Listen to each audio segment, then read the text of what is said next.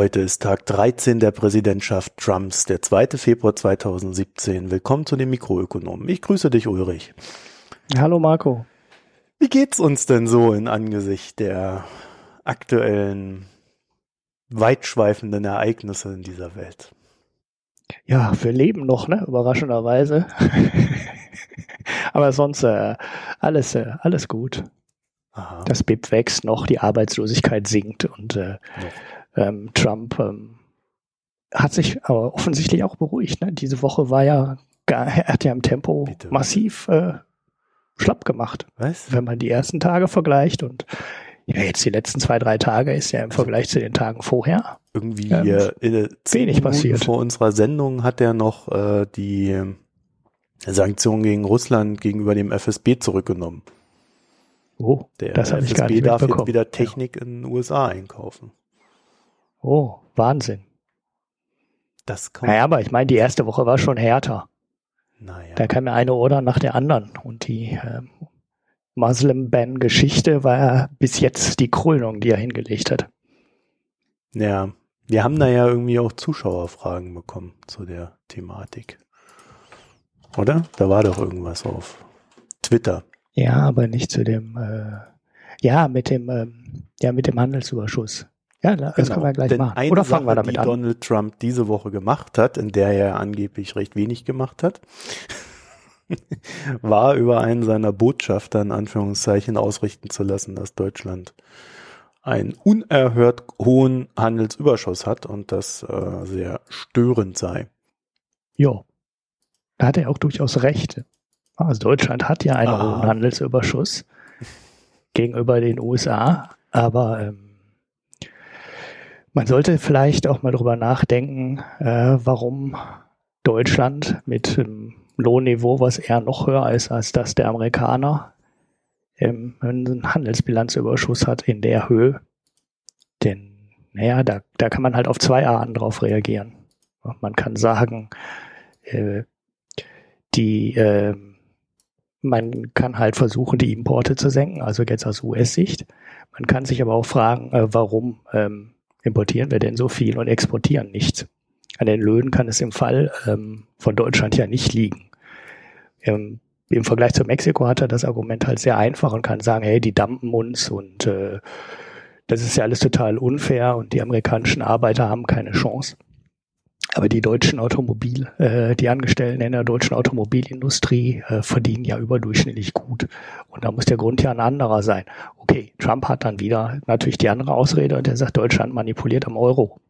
Ja, und der Euro wäre viel zu niedrig und der müsste eigentlich viel höher sein. Das, also Trump hat halt immer eine Ausrede von irgendjemand aus dem Ausland, äh, die an irgendwas rummanipulieren. Das heißt, die Löhne im Ausland sind zu niedrig oder äh, die Deutschen manipulieren am Euro rum oder die Chinesen äh, manipulieren auch an ihrer Währung rum. Und grundsätzlich äh, sind immer die anderen schuld. Mhm. Also irgendwas außerhalb der Kontrolle Amerikas ist böse und ähm, will den Amerikanern was. Und naja, ähm, er hat ja dann auch den schönen Satz geprägt, er würde, man würde in Deutschland ja gar keine Chevrolets auf den Straßen sehen.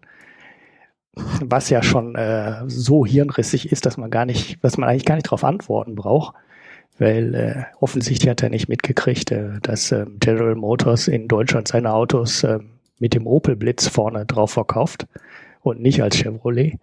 Und ähm, naja, das ist ja, ja halb äh, richtig. Sie haben ja schon versucht, diesen Chevrolet mal in den Markt zu drücken hier und sind daran kläglich gescheitert, weil keiner dieses Ding haben wollte. Ja, naja, gut, das war ja auch nur umgelabelt. Ne? Das war ein umgelabelter ah, Kia, nee, Deu. Deu war es, glaube ich. Also aus irgendwas aus Asien, ich glaube aus Südkorea. Ähm, auch aus dem General Motors ähm, Konstrukt, also aus diesem, das ist ja ein Riesenladen, die haben ja auch mehr als eine Marke, also in Amerika werden die Autos ja auch nicht als äh, GM verkauft. Oder gibt GM als Marke? Ich glaube nicht. Und ähm, die äh, verkaufen die Autos dann halt als Chevrolet oder als DU oder als Opel oder ähm, in Großbritannien heißen die Opels ja auch Vauxhall und naja, das ist äh, offensichtlich ähm, an denen vorbeigegangen, dass die Chevrolets in Europa einfach nicht Chevrys heißen. Ja gut, aber der Donald Trump ist ja jetzt nicht irgendwie dafür bekannt, dass er es jetzt so sehr mit der Wahrheit hat, äh, oder, sondern da geht's ja eher bei ihm um so eine gefühlte Wahrheit, die er dann so nach außen haut. Äh, deswegen sich da irgendwie im Einzelnen dann mit äh, den Details aufhalten zu wollen, in denen er nun vielleicht äh, bei irgendwelchen Automarken Recht oder Unrecht hat, äh, das ist mir ehrlich gesagt äh, dann auch irgendwo zu nervig. Aber äh, die, die grundsätzliche Frage ist ja, ist ja nicht ganz unberechtigt. Äh, Deutschland hat diesen Handelsüberschuss und äh, manipuliert Deutschland den Euro nach unten? Also belassen wir es doch mal bei dieser simplen Frage. Ja. Ähm, ich, ich weiß nicht, ob überhaupt jemand großartig an Währung manipulieren kann. Also das wäre das Erste, was ich mal in Frage stellen würde. Deutschland profitiert sicher davon, ähm, dass der Euro so niedrig ist, aber das liegt ja zum großen Teil äh, an dem Problem, die die Eurozone in ähm, Griechenland und äh, die Jahre davor im ganzen Süden hatte. Vielleicht jetzt auch gerade in Italien auch mal wieder mit einem neuen Aufflammen wieder hat. Das führt sicherlich dazu, dass der Euro ähm, niedriger bewertet ist, als es normalerweise wäre. Ähm, berücksichtigen muss man bei der ganzen Geschichte allerdings auch, äh, dass die ähm, Handelsbilanz der gesamten Eurozone gegenüber den USA ja nicht ganz so desaströs aussieht, äh, wie die, ähm, wenn man sich aus der Eurozone nur Deutschland rauspickt. Das, das macht die ganze Rechnung ein bisschen einfacher, weil komischerweise redet, äh, äh, das macht die Rechnung komplizierter. Komischerweise äh, redet Trump nie über die Länder gegen, über denen die USA einen Handelsbilanzüberschuss hat. Die gibt's ja auch. Die haben ja nicht gegenüber jedem Land äh, ein äh, Defizit. Gibt ja durchaus Länder, wo das im, äh, sich im normalen Rahmen bewegt. So, und ähm, wenn man die ganze Eurozone nimmt, äh, dann ist dieser massive Handelsbilanzüberschuss, den Deutschland gegenüber der USA hat, auch gar nicht mehr, gar nicht mehr ganz so groß. So, das ist schon mal das Erste. Ähm, aber ähm, ja, über Griechenland möchte der halt nicht diskutieren. Der möchte halt über Deutschland diskutieren und über Japan, über China und über Mexiko, über die richtig großen Brocken.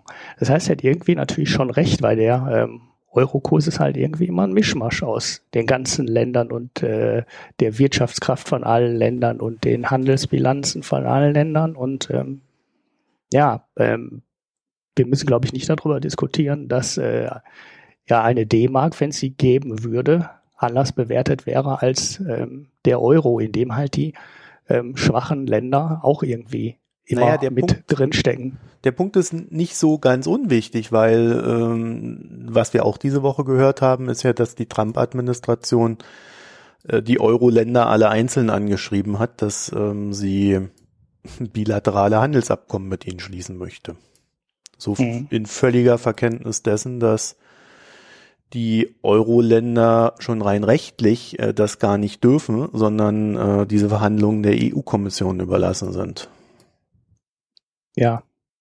Ja, man, es also ist, ich äh, glaube nicht, dass Donald Trump und sein Team momentan, also wenn du dir das mal so in der, in der Gänze anschaust, was sie so treiben, dann sieht es schon nach sehr starken Wissenslücken auch aus.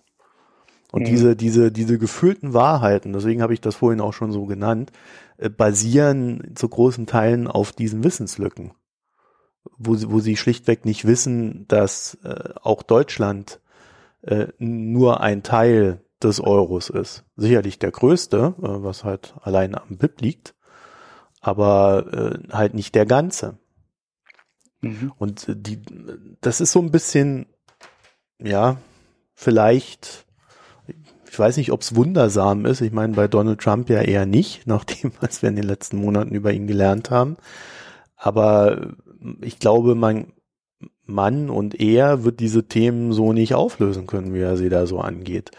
Äh, jetzt jetzt äh, war im Foreign Policy war jetzt schon wieder so ein Artikel, dass äh, die Trump-Administration ganz clever sei und jetzt versuchen wird, äh, gegen Deutschland vorzugehen und das dann irgendwie den Euro auseinanderbersten lässt. Aber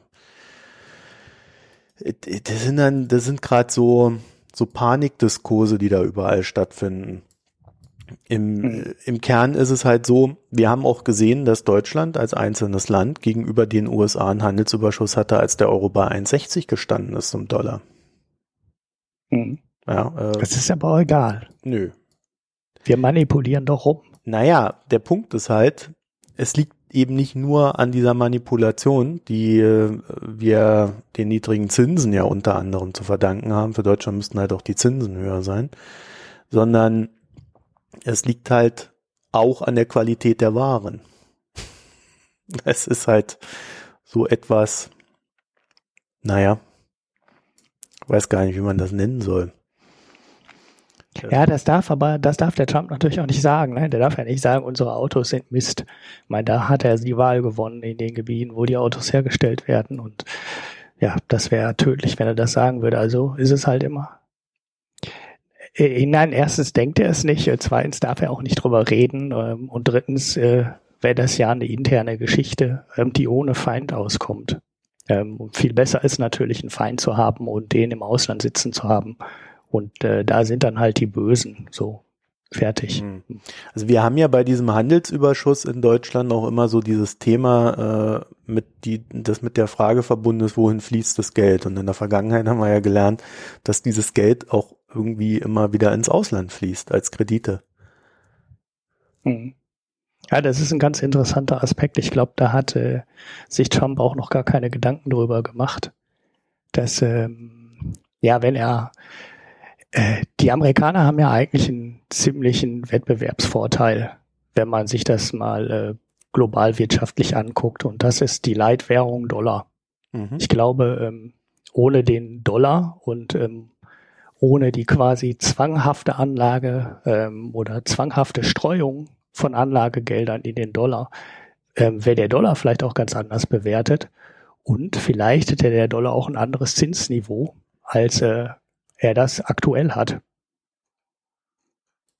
Der, der profitiert, Amerika profitiert halt immer davon. Die Amerikaner hatten auch äh, ewig lange äh, eine Inflation, die höher war als die hier in Europa. Wir bewegen uns halt jetzt in den letzten Jahren äh, seit der Finanzkrise im echten Ausnahmezustand.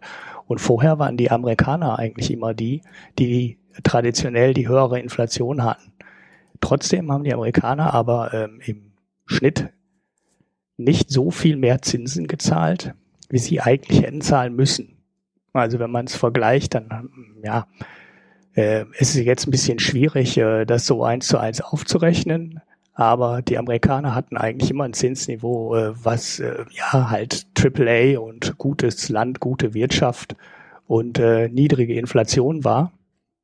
Ähm, etwas höher als das deutsche, aber halt viel niedriger als zum Beispiel das Zinsniveau, was äh, Italien oder ähm, Spanien hatten, als sie noch eine eigene Währung hatten. Und äh, das war aber ähm, zumindest zu Teilen nicht gerechtfertigt, dass die Amerikaner äh, so ähnlich gut bewertet wurden wie zum Beispiel Deutschland. Und da haben die Amerikaner ganz massiv davon profitiert, dass der Dollar die Weltwährung ist und dass einfach alle Leute im Dollar ähm, ihr Geld anlegen und ja. äh, dass auch unfassbar viele Sachen im Dollar gehandelt werden. Naja, um das mal verständlicher zu machen, die Chinesen hatten damals das Problem, dass sie einen riesigen Handelsüberschuss hatten. Äh, sie haben ja dann am Ende Währungsreserven über drei Millionen äh, Dollar dann gehabt, äh, drei Billionen, Billionen. Dollar, Entschuldigung. Ja.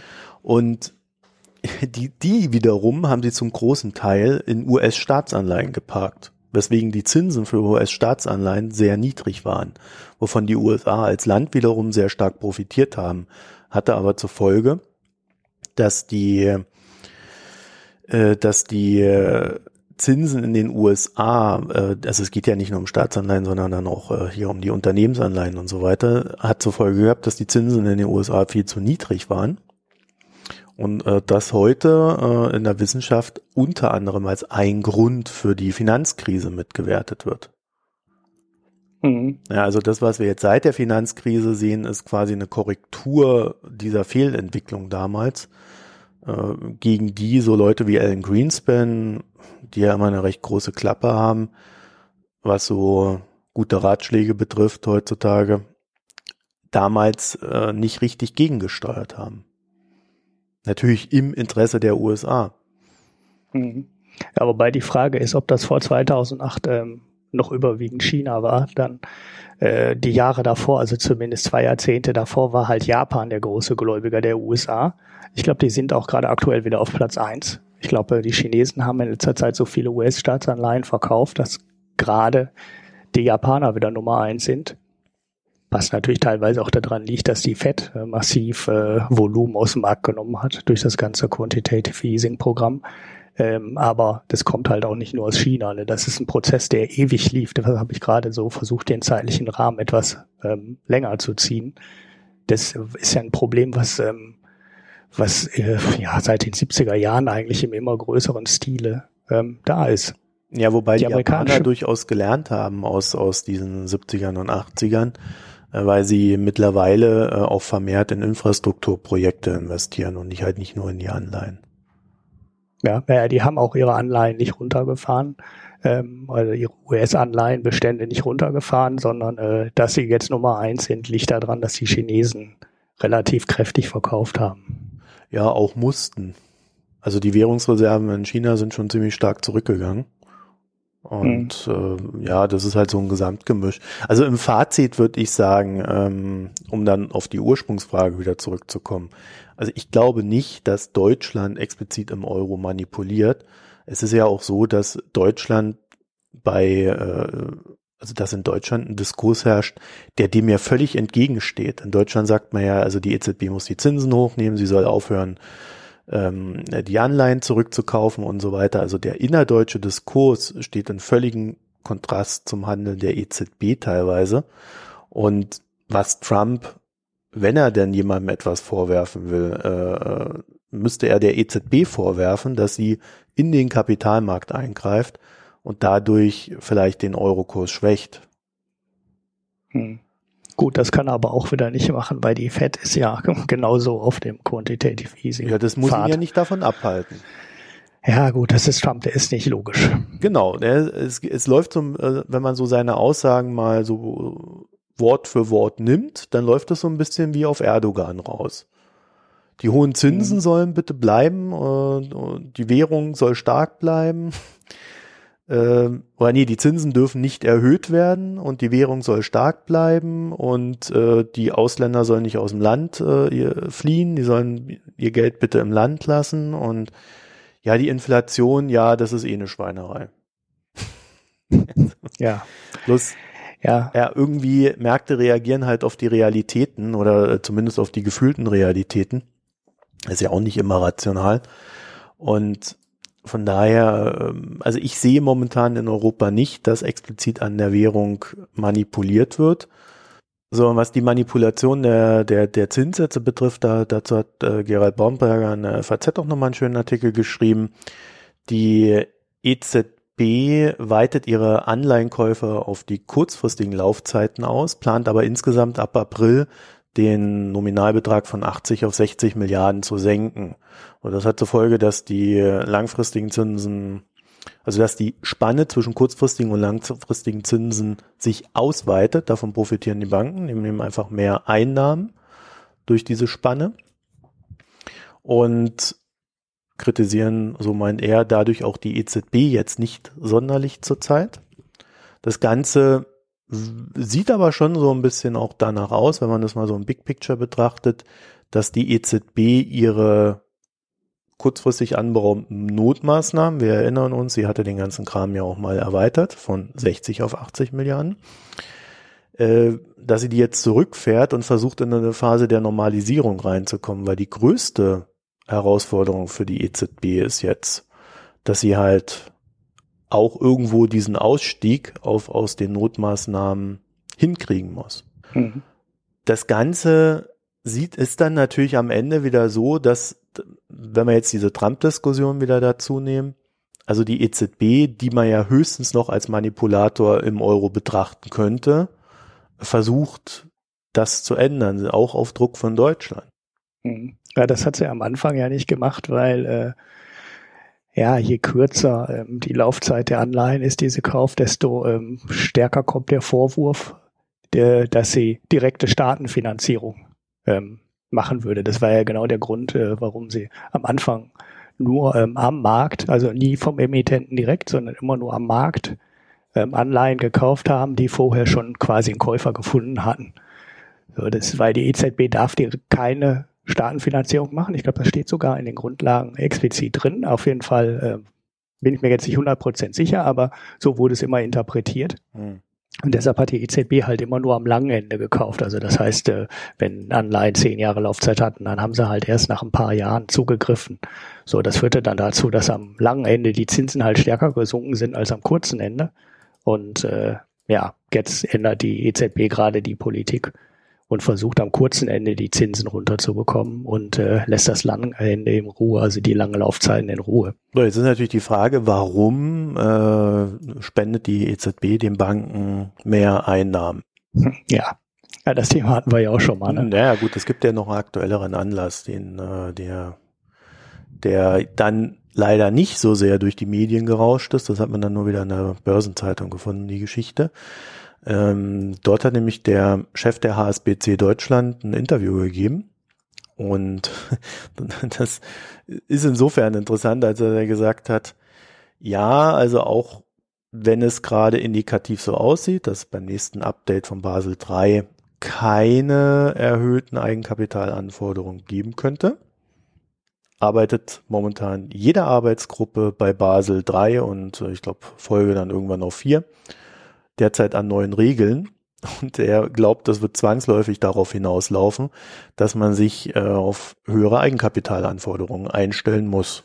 Das heißt, mit der mhm. neuen Maßnahme, wenn du diese neuen EZB-Maßnahmen dir anguckst, dann kannst du schon wieder sagen, okay, die Banken kriegen wieder ein bisschen mehr Geld, damit dieser Umstieg oder dieser, dieser, äh, diese Bewegung hin zu mehr Eigenkapital nochmal ein bisschen erleichtert wird. Mhm. Also bei den neuen Regeln geht es auch äh, gar nicht um die Erhöhung äh, der ähm, Eigenkapitalvorschriften, ähm, sondern wieder um die Risikobewertung, ne, wenn ich das richtig verstanden habe. Ja, es gibt da ja sehr viele Arbeitsgruppen, die an verschiedenen Aspekten des Ganzen arbeiten. Und das, das Ganze endet dann ja immer in so Verordnungen bei, für Dinge, die in vom, teilweise sehr kleinen Sachen äh, sich beschäftigen. Also Risikoeinordnung äh, wäre, wäre dann so eine größere Geschichte. Aber das, das können ja, das können ja auch noch andere Sachen sein. Und wenn du, wenn du halt äh, fünf, sechs kleine Sachen hast, hast du am Ende halt dann auch eine große, ja, für, zumindest in deiner Bilanz rumhängen. Und die, und um die müssen sie sich halt kümmern. Deswegen habe ich so den Eindruck, die EZB befindet sich momentan eher in so einer Schiene, na, man könnte es Feintuning nennen. So, aber mehr habe ich dazu auch nicht zu sagen. Also ich glaube, äh, dieses, die, äh, dieser Vorwurf, der da jetzt aus den USA kommt, der jetzt auch nicht ganz neu ist, den gab es ja auch schon unter Obama, äh, der könnte darin münden, und ich glaube, da wären wir beide dann auch nicht gerade dagegen, dass man in Deutschland sagt, ja, okay, wir investieren wieder mehr. Hm. Hat dann natürlich ja, ja. die Folge, dass für die USA weniger Finanzierungskapital zur Verfügung ist aus diesen Überschüssen. Hm. Ja, das wird Trump irgendwann auch merken, dass er ja das ausländische Geld, was in die USA strömt, halt äh, auch dafür sorgt, dass das amerikanische Zinsniveau so niedrig ist. Aber ähm, ja, ähm, da wird er bestimmt dann wieder irgendjemand anders haben, der dann daran schuld ist. Ähm, naja, generell muss man ja sagen, man weiß ja gar nicht, was von der Politik überhaupt umgesetzt wird er droht ja im Moment nur in alle Richtungen und äh, ja, ähm, was dann da wirklich zur konkreten Politik wird und ob dann wirklich äh, die Strafzölle kommen und äh, was da alles im Moment im Raum steht, äh, muss man auch noch mal ein bisschen abwarten. Äh, es ist ja, man, äh, man kann ja ein bisschen bei der Beurteilung von Trump eigentlich ähm, kaum weiter als am Anfang, weil das wirklich so chaotisch und äh, teilweise so sinnlos ist. Also nicht nur die Vorwürfe, sondern auch die konkreten Maßnahmen, die er dann macht. Also so äh, dieses, diese Einwanderungsgeschichte war halt die Krönung auf der ganzen Nummer. Das kann man doch nicht sagen. So, äh, das gilt jetzt übrigens. Äh, äh, ich frage mal kurz den Schabowski. Äh, ich glaube sofort.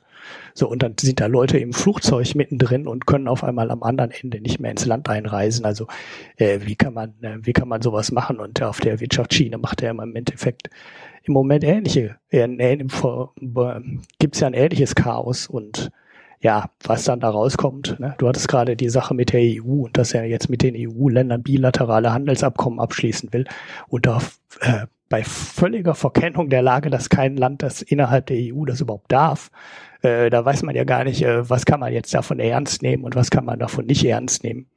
Äh, auch die Geschichten, die er mit Mexiko vorhat äh, und den Strafzöllen, wo er meinte, er macht jetzt auf BMW-Autos Strafzölle drauf. Da sind halt Nummern, die nicht gehen.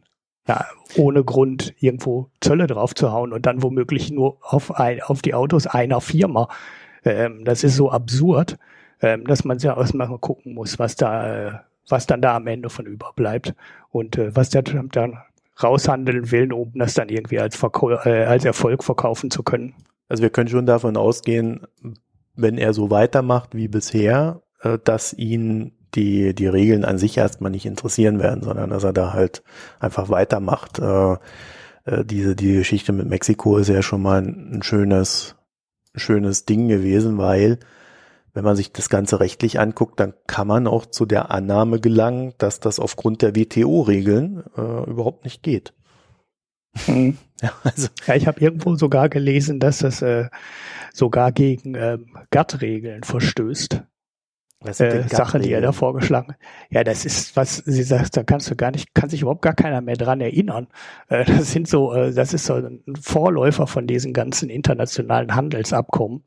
Ähm, schreibt das jetzt mal so ganz grob, da redet überhaupt keiner mehr drüber, weil äh, das seit 20 Jahren oder wie lang auch immer ähm, so anerkannte äh, seine so ähm, allgemein anerkannte Basis der Zusammenarbeit ist, dass man das nicht einfach aufkündigt und so da, äh, sogar dagegen würden die Sachen, die Trump teilweise vorgeschlagen hat, verstoßen.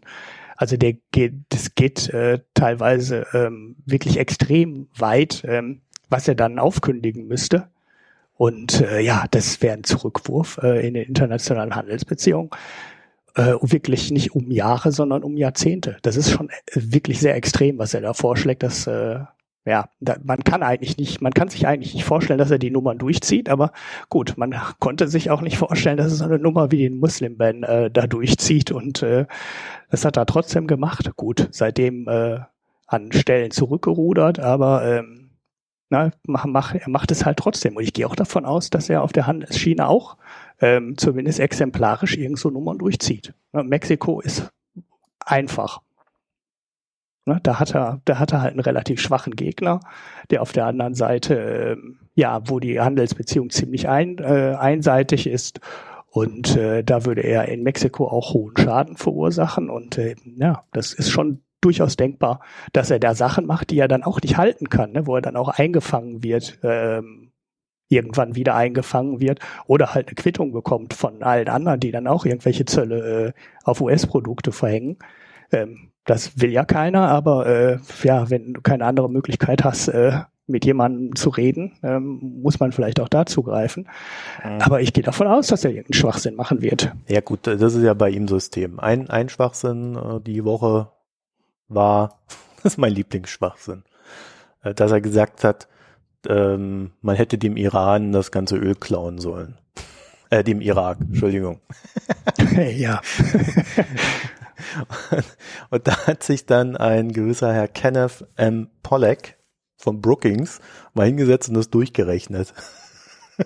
also, ja, das war sehr schön. Das hast du mal durchgerechnet, wie kann man denn dem Irak das Öl klauen. Also man müsste, um das Öl zu klauen, zumindest mal die Gebiete besetzen, in denen der Irak äh, dieses Öl hat. Also muss nicht den ganzen Irak besetzen, sondern nur, ja, so den, den Süden und den Norden, also irgendwie so südöstlich, glaube ich, und, und im Norden.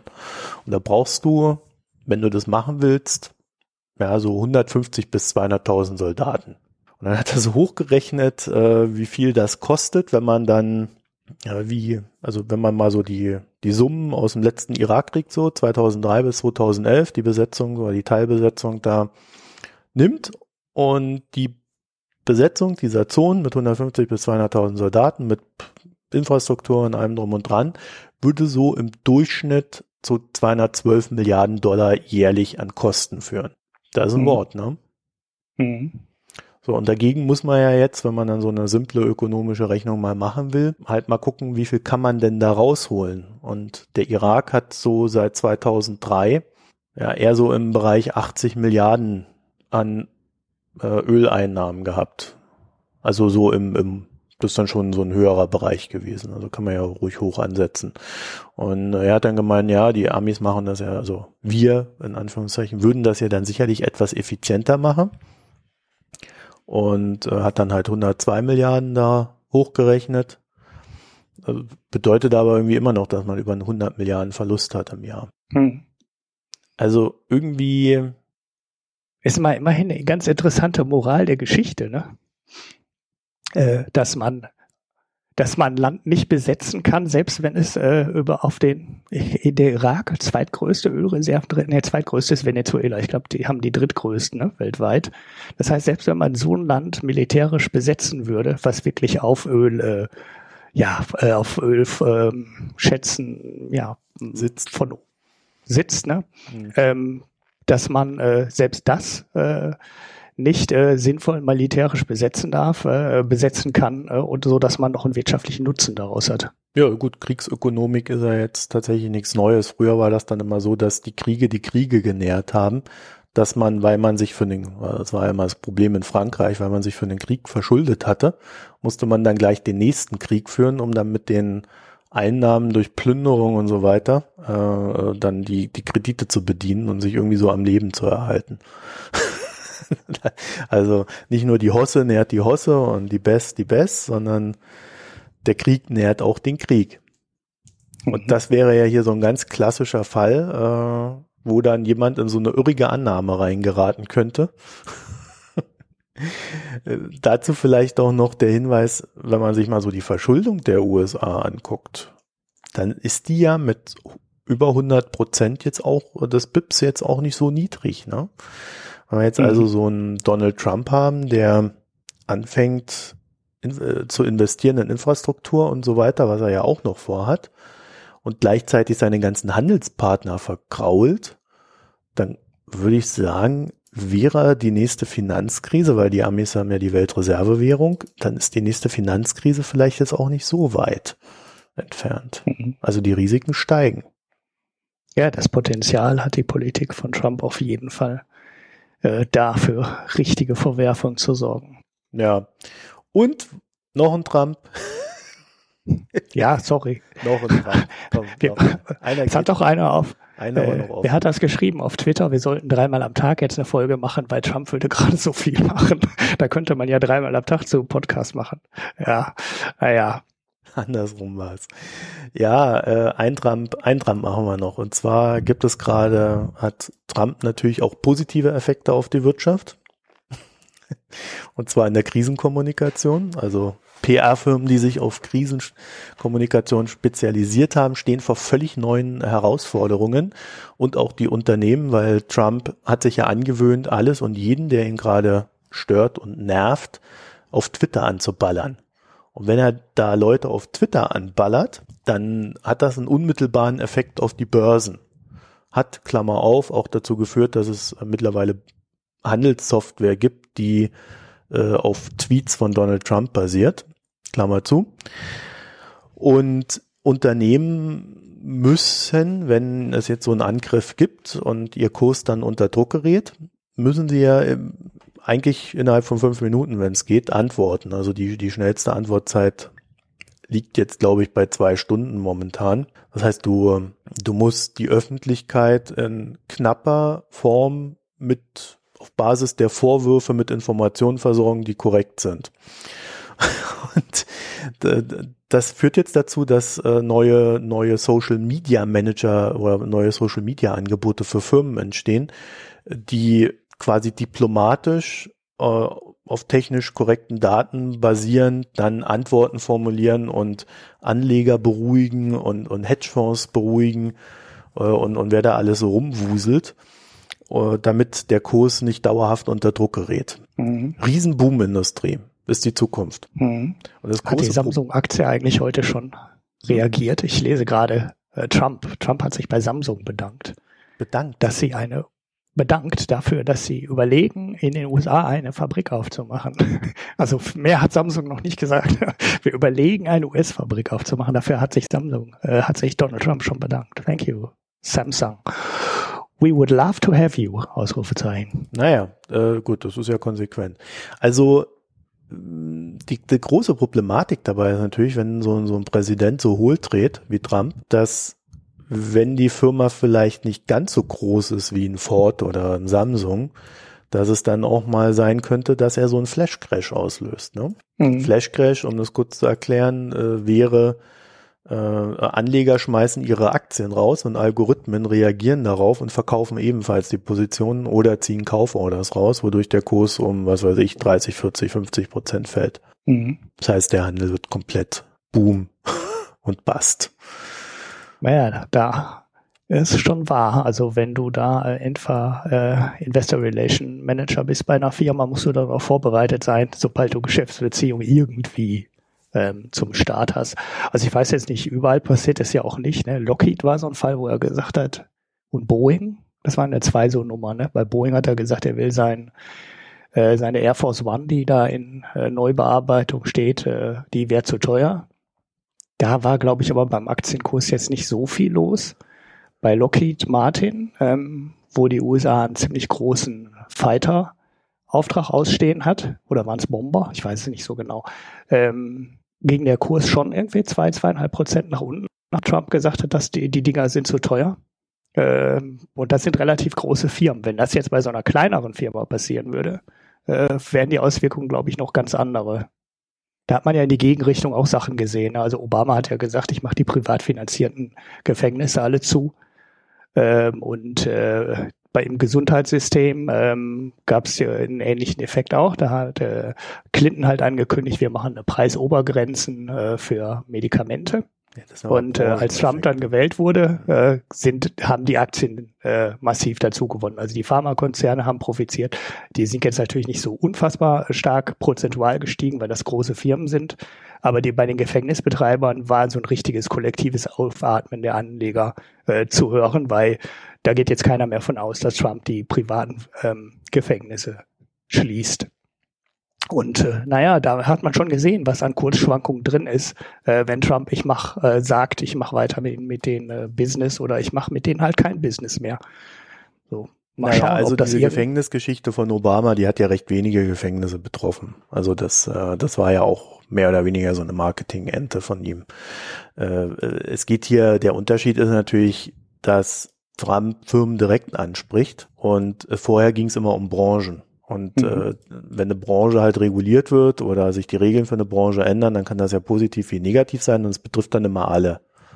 Währenddessen äh, Trump äh, quasi Firmen auswählt, sie direkt anspricht und dadurch versucht, Druck aufzubauen und dadurch, dass er halt durchgeknallt ist, glaubt man ihm erstmal, dass er irgendeinen Scheiß machen wird, dem die Firma dann, die die Firma, der die Firma negativ betrifft. So, und dann, ja, müssen die halt drauf reagieren. Es scheint aber, und das ist halt das andere Ding, dadurch, dass er halt auch lobt, scheint es dann wieder recht einfach zu sein. Und wir hatten das ja, glaube ich, in der letzten Folge, auch dieses Lob zu kassieren. Nämlich indem man dann halt einfach sagt, oh, ich überleg mal, ob ich in die USA gehe. Da könnte ich mir echt vorstellen, eine Fabrik hinzubauen. Mhm. Ja. also das, das Marketing verändert sich halt komplett. Ja, auf einmal ist dann da der, der äh, US-Präsident, der die Firma super findet. währenddessen Samsung jetzt Lob bekommen hat, äh, wird Apple ja ständig irgendwie von ihm traktiert, die sollen doch da irgendwie mal irgendwas machen in den USA. Also es ist ein völlig, ja. völlig konfuses, irres Konzept, was er da verfolgt. Aber es, es ändert halt komplett auch die Regeln der Kommunikation in den Märkten. Und das ist total spannend. Also das äh, kann ich mir vorstellen. Das wird bleiben, also auch nach ihm. Also eine Merkel wird das nicht mehr machen, aber wenn wir dann mal wieder so einen Typen wie Schröder haben, ja, so einen, der irgendwie, irgendwie überall das Maul aufreißt, kann ich mir halt auch vorstellen, dass der dann über Twitter irgendwie so Zeugs raushaut.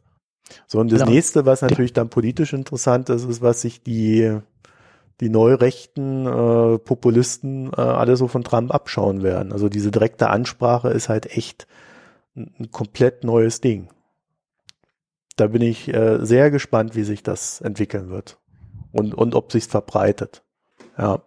So, also wenn ihr in der PR-Branche seid, dann könnt ihr heutzutage eigentlich nichts mehr falsch machen. Ihr müsst nur die richtigen Angebote entwickeln. Vielleicht sollte ich in die PR-Branche gehen. Bots, alles Bots. Ja, da arbeiten so viele, äh, da arbeiten aber so viele Ex-Journalisten. Ist gar nicht so einfach. Ja, die, die gehen ja alle in die PR Ahnung. und die Öffentlichkeitsarbeit und von, von Technik und äh, Gesellschaft. Gut, das stimmt vielleicht, ja. Das, das, das kann gut sein, wenn die keine Ahnung haben von Finanzmärkten und äh. Naja, apropos Technik und Gesellschaft. du, du hast dich näher mit Mario ran beschäftigt oder mit Nintendo in dem Sinne dann. Ja, ich habe, also was heißt beschäftigt? Äh, die, die Nachricht war ganz witzig, ähm, weil wir ja eigentlich auch der Meinung waren, dass dieses äh, Mario Run, also Super Mario Run, das erste äh, Spiel von Nintendo für Smartphones, also ähm, und damit glaube ich auch das erste Spiel von Nintendo, ähm, was äh, nicht äh, für die eigene Plattform kam, oder gab es schon mal Nintendo-Spiele, die nicht auf der eigenen Plattform waren, aber mhm. Super Mario und so weiter waren immer nur Nintendo only. Das heißt, wenn du ja, Nintendo Pokémon ist ja ist ja ein Franchise. Äh wo sie nur mit Genau, das hängen. ist, ja, wo sie irgendwie nur so halb drin hängen. Oder Pokémon, weiß ich gar nicht. Pokémon ist es auch schon so, ne? Stimmt, da ist es auch schon so. Und Pokémon Go ist ja dann dadurch, dass diese ehemalige Google-Tochter ähm, auch noch in dem Konstrukt mit drin hängt, äh, noch weniger Nintendo. Ich glaube, ja. das war halt durchgerechnet nur so ein Drittel Nintendo oder irgendwie sowas. Hm. Ähm, das hatten wir ja mal in einer alten Vorlage. Äh. Aber ähm, Super Mario Run ist jetzt das erste Spiel von Nintendo selber. Ähm, da habe ich auch nichts gelesen, dass das irgendwie ähm, über ein Franchise oder über eine Tochter irgendwie abgewickelt wird. Ich glaube, das ist eine 100% äh, Nintendo-Marke. Und äh, da gab es jetzt äh, den Geschäftsbericht von Nintendo und äh, die haben mit dem einen Spiel 53 Millionen Dollar Umsatz gemacht, was ich jetzt im Vergleich zu den Zahlen, die ich mal ähm, bei ähm, äh, Pokémon Go gesehen hatte, relativ viel finde. Ähm, allerdings zu schätzen, wie viel davon langfristig ist, das war jetzt so ein, äh, ja, direkt so dieser einschränkende Faktor. Das heißt, ein ganz großer Teil hat sich, also die haben wohl richtig viel für das Spiel. Ähm, also die Downloadzahlen waren äh, ziemlich grandios. Allerdings ist äh, wie bei vielen von diesen Free-to-Play-Games die Anzahl der Downloads extrem viel höher als äh, die Anzahl der Leute, die das Spiel am Ende dann auch spielen. Naja, aber mal Butter bei der Fische mit den Zahlen hier. Also 78 Millionen Mal wurde das Ding installiert mhm. Und die haben eine Konversionsrate von über 5 Prozent. Zur Erinnerung, das Spiel kostet äh, 10 Dollar oder Euro, je nachdem, wo du bist. Ja. Wo hast du denn die 5% her? Ja, das steht in dem Artikel. Ah, da.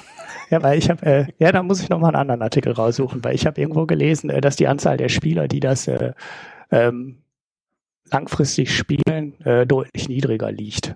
Gut, das kann Nintendo dann vielleicht auch egal sein, weil, wir, weil man kann ja in dem Spiel gibt es im Moment nur eine Freischaltungsstufe. Wenn ich es richtig verstanden habe. Kannst du auch noch andere Sachen kaufen. Da gibt es schon noch so viel Free-to-Play.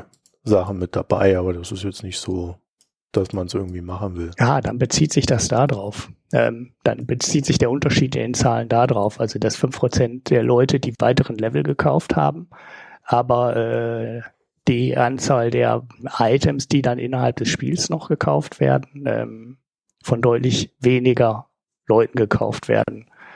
Ähm, ja, da ob das dann langfristig äh, noch ein Geschäft bleibt, mit dem äh, Nintendo viel Geld verdienen kann, ist jetzt äh, noch, also ist noch nicht ausgemacht. Für, für mich ist das noch unklar. Ich weiß auch nicht, inwieweit das äh, beim nächsten Spiel nochmal so funktionieren würde, aber ich finde es jetzt generell ähm, fand ich das äh, durchaus eine positive Zahl. Also dafür, dass sie es noch nie gemacht haben und mich, ich, ich mich auch immer gewundert habe, warum sie es nicht machen. Du warst ja immer ein Ver Verfechter davon, dass Nintendo eigene Konsolen machen soll und da drauf bleiben soll, mhm. weil das können sie halt. Ähm, haben sie auch bewiesen, da kann ich auch gar nicht gegen argumentieren. Ähm, das war ja mal da, also das hat ja mal funktioniert. Die hatten ja immer interessante Konzepte, die haben gute Marken, die haben auch gute Spiele und das Konzept ging ja schon auf.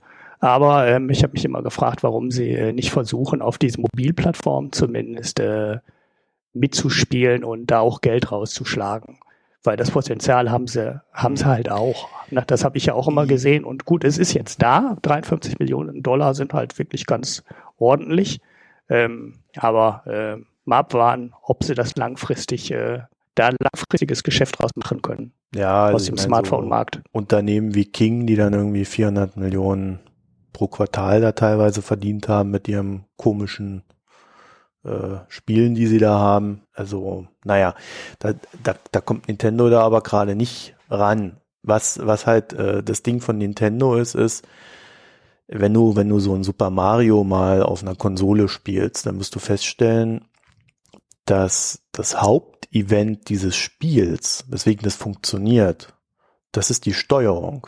Dass du da hm. so, ein, so ein äh, Steuerungsgerät in der Hand hast und die Steuerung von dem Spiel im Einklang mit diesem Gerät exzellent ist. Das kriegen die wenigsten Spiele in dieser Exzellenz hin. Und auch die Inszenierung dieser Spiele, dass sie, das haben sie jetzt auch nicht in jedem Teil hingekriegt, aber in den guten Super Mario Teilen hast du so, dass du in, in jedem Abschnitt quasi einen, ein neues Element im Spiel hast, was das Ganze, was das Ganze zu einer Herausforderung macht. Und, und du hast dadurch eine, äh, ein, ein evolvierendes Spiel. Ja, und das ist unglaublich schwer auf so einem iPad oder auf so einem iPhone nachzubauen. Und das war mhm. immer der Hauptgrund, warum Nintendo da überhaupt so lange gebraucht hat. Oder warum sie es eigentlich nicht machen wollten und dann auf Druck der Aktionäre dann halt irgendwie mal begonnen haben. Mhm. Ja, das ist ja auch eigentlich gar kein richtiges Nintendo, oder? Wenn du es vergleichst, merkst du halt schon, dass es äh, ja endlos Runner und einfach mal nur Knopf drücken. Nee, endlos ist es ja nicht. Ja, gut, es gibt ein Ende, ja. Ich habe heute schon das Bild gesehen, wo am Ende ähm, Steven Bannon ist und der wäre der, der wäre der letzte Gegner, den man schlagen müsste in dem Spiel. Oder was bei Pokémon Go? Ich weiß gar nicht, worauf sich der Gag jetzt bezog. Ähm, ja, man muss aber was, ja. Run auch immer noch bedenken, die sind ja immer noch nicht auf Android, ne? Also äh, die haben ja gerade mal, äh, wenn du den Weltmarkt berücksichtigt, äh, gerade mal knapp 20 Prozent des Weltmarkts äh, geunlockt quasi. Also es ist ja immer noch ein iOS-Only-Game. Ne? Also wenn die beim Android eine Konversationsrate von 5% haben, dann wäre das ja wirklich phänomenal, weil Android ist ja bekannt dafür, dass sie, dass die Leute überhaupt kein Geld für ihre Apps ausgeben wollen. Hm. Das ist ja, das ist ja eins der fürchterlichsten, äh, eine der fürchterlichsten Communities überhaupt, was Geld ausgeben betrifft. Deswegen kommen die Spiele, wenn sie, wenn es, wenn es sie denn überhaupt auf Android gibt, teilweise ja echt äh, Monate äh, oder auch Jahre später. Weil sich da, weil das trauen die sich nicht, die, die Hersteller. Ja, Nintendo wird es wahrscheinlich probieren und dann bin ich ja echt mal auf die Zahlen gespannt. Hm. Ja, vielleicht preisen sie es auch anders. Ne? Also kann ja durchaus sein, dass sie dann äh, ja vielleicht die Level in zwei Stufen zerlegen oder möglicherweise auch mehr auf ähm, ja, In-App-Purchase setzen Vielleicht müssen sie ja gar nicht zwangsläufig genau das Modell genauso machen wie unter iOS. Ja, das ist die Folge von, von Leuten, die kein Geld ausgeben, ist tatsächlich dieses Free, dieses Free-to-Play-Prinzip, wo das Knacken des Free-to-Plays zum Spiel selber geworden ist. Es geht dann aber nicht mehr um das Spiel. Und äh, ich glaube, das wird Nintendo nicht mitmachen. Ja, ich würde ich würde auch nicht drauf tippen. Also ich würde, das war jetzt nur gerade so eine Prognose. Sie könnten es anders äh, bepreisen, aber ich gehe nicht davon aus, dass sie es machen. Also ich gehe davon aus, dass das Android-Ding genauso kostet wie das iOS mhm. und ähm, dass auch die Stufen und die In-App-Purchases und so genauso aussehen wie unter iOS. Ja. Vor allem, weil Nintendo ja auch gar keine Erfahrung hat. Ne? Also es könnte jetzt sein, dass sie sagen, hey, wir haben jetzt 20 Spiele gelauncht und äh, auf iOS funktioniert das immer und auf Android funktioniert das nicht. Wir müssen auf Android mal was anderes probieren. Sie starten ja jetzt auf Android dann auch zum ersten Mal mit dem Spiel. Und ich glaube nicht, dass sie dann auf reinen Verdacht hin, ohne Zahlen zu haben, äh, schon sich trauen, das dann anders äh, zu bauen, das Spielmodell. Ja, naja, gut. Ja, ja, Nintendo. Wir können ja mal über. Hast du deine Konsole vorbestellt? Ja. Äh, also bei, bei, mir ist es halt so gerade, ich habe das Ding vorbestellt. Ich finde es echt zu teuer. Und ähm, ich bin gerade auf Wohnungssuche. Und wenn's, wenn ich jetzt tatsächlich demnächst die Wohnung bekomme, vielleicht sogar die, die ich möchte, dann würde ich sie wieder abbestellen, weil dann muss ich mich erstmal um meine Wohnung kümmern. Dann habe ich eh keine Zeit für Nintendo. Mhm. Also für die Hörer, die es jetzt nicht wissen, du meintest die Nintendo Switch. Ja, ja, genau. Hättest jetzt nicht Ja, die hatten wir auch schon mal Mario. kurz. Hm? Ja, ja. Nee, also Super Mario vorbestellen wäre jetzt auch komisch. Also ein digitaler Download. Ja, kann man ja alles machen, kann man ja mit Musik auch machen. Aber äh, ich, ich, äh, ich kann ja, äh, was den Podcast betrifft, also äh, es gibt momentan, äh, habe ich zwei Wohnungen, in denen ich so äh, näher dran bin. Und bei der einen hätte ich ein, ein schönes Glasfasernetz mit irgendwie 400 Mbit oder so, das demnächst auf, in den nächsten Jahren auf ein Terabit ausgebaut wird. Giga. Äh, Giga? Ja, Giga. Nee, der hat Terra, er hat Terra gesagt. Ja, das ist aber dann für die ganze Stadt zusammen. Das kann ich. Also Ja. Gigabit ist so das Maximum, was du bekommen kannst im auch. Der hat Moment. sich verquatscht, ne? Ja, ja, der Giga ist was Besseres kriegst du auch in Schweden nicht oder in Südkorea, wo Ja. die ja die. Aber das wäre doch was. Da, da könnte ich dann äh, dem Hörerwunsch und dir entsprechen, dann endlich äh, irgendwie so vielleicht auch mal eine Live-Sendung zu machen. Genau. Da machen wir Twitch-Kanal auf. ja, finde ich gar nicht so doof. Mal ernsthaft, du hast da alles drin, was du brauchst, ne? Ja, das äh, ist ja das, das Ding an Twitch. Das ist nur leider sehr Gaming-affin. Es gibt auch viele Gaming-Podcasts, die das äh, genau dafür nutzen. Aber ich weiß nicht, ob unsere Hörerschaft auf Twitch sehr glücklich wird.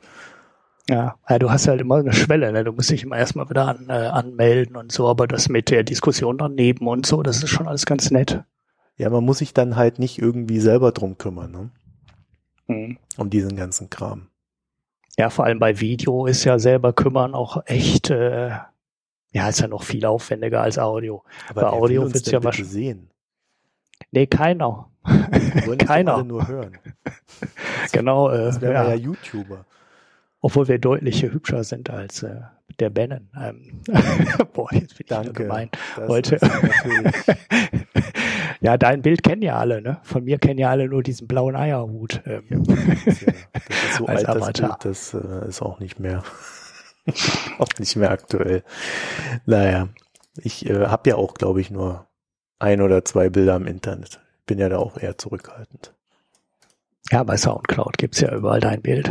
Wie du in einem Ach so, ja, Café ich habe ja mittlerweile ja, drei Bilder im Internet. Das habe ich schon wieder verdrängt. Ja, naja, gut. Also das nur mal so am Rande, aber das, äh, das ist so Zukunftsmusik. Also da weiß ich auch noch nichts Näheres. Aber das wäre natürlich schön, mal mit so einer ordentlichen Internetleitung. Hätte ich dann zum ersten Mal in meinem Leben als sehr internetaffiner Mensch auch eine schnelle Internetleitung. Hm. Ich habe das Ja, ja. irgendwie nie hingekriegt. Naja.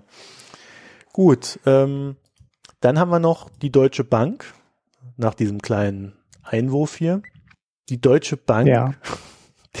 hat sich, äh, die hat sich irgendwie mit in, in Sachen Geldwäscheskandal ja, geeinigt, ne?